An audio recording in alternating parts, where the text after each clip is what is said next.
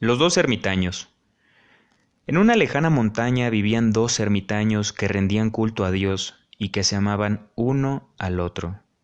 Los dos ermitaños poseían una escuadrilla de barro que constituía su única posesión. Un día, un espíritu malo en el corazón del ermitaño más viejo entró, el cual fue a ver al más joven.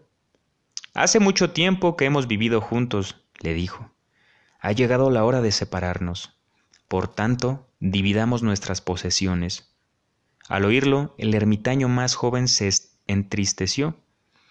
Hermano mío, dijo, me causa pesar que tengas que dejarme, pero si es necesario que te marches, que así sea. Y fue por la escuadrilla de barro y se la dio a su compañero diciéndole, No podemos repartirla, hermano, que sea para ti. No acepto tu caridad, replicó el otro, no tomaré sino lo que me pertenece, debemos partirla. El joven razonó, si rompemos la escuadrilla, ¿de qué nos servirá? ¿A ti o a mí?